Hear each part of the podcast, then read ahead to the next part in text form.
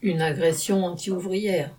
À la fin de la manifestation du 1er mai à Paris, plusieurs dizaines de manifestants se sont attaqués au cortège de la CGT avec jets de pavés sur les camionnettes, insultes racistes et homophobes.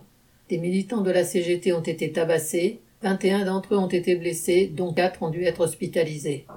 Des entre casseurs et militants syndicaux se sont également produits lors de la manifestation du 1er mai à Lyon, où, aux militants CGT de chez Deliveroo qui les interpellaient sur les risques que leurs actions faisaient prendre à des livreurs sans papier, les casseurs ont répondu qu'ils n'en avaient rien à faire. Quelles que soient les motivations et idées de ceux qui ont perpétré l'agression contre la CGT, qu'ils se réclament des Black Blocs, des Gilets jaunes ou autres, celle-ci est odieuse.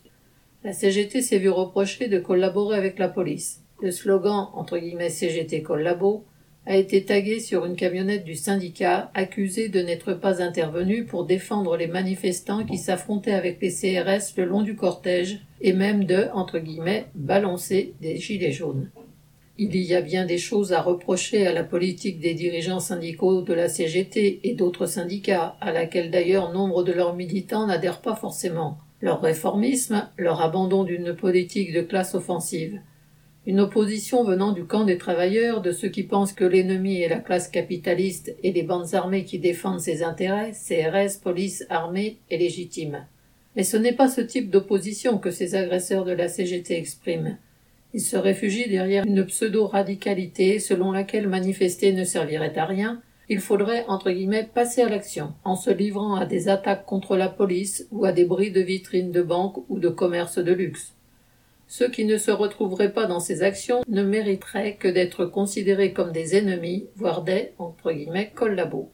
Parmi ces manifestants qui ont exprimé leur critique vis-à-vis de la CGT à coups de barre de fer, il a pu se trouver des militants d'extrême droite. Ceux-ci cherchent à se renforcer au travers de telles actions contre tout ce qui s'apparente au mouvement ouvrier organisé.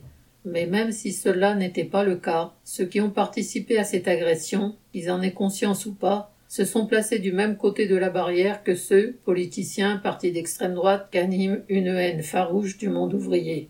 Ils se sont aussi placés du même côté que ces commentateurs, invités régulièrement dans les médias, qui ne aucune occasion pour dénigrer les grèves, les manifestations et les syndicats, et dont la propagande renforce les courants les plus réactionnaires prêts à passer à l'action.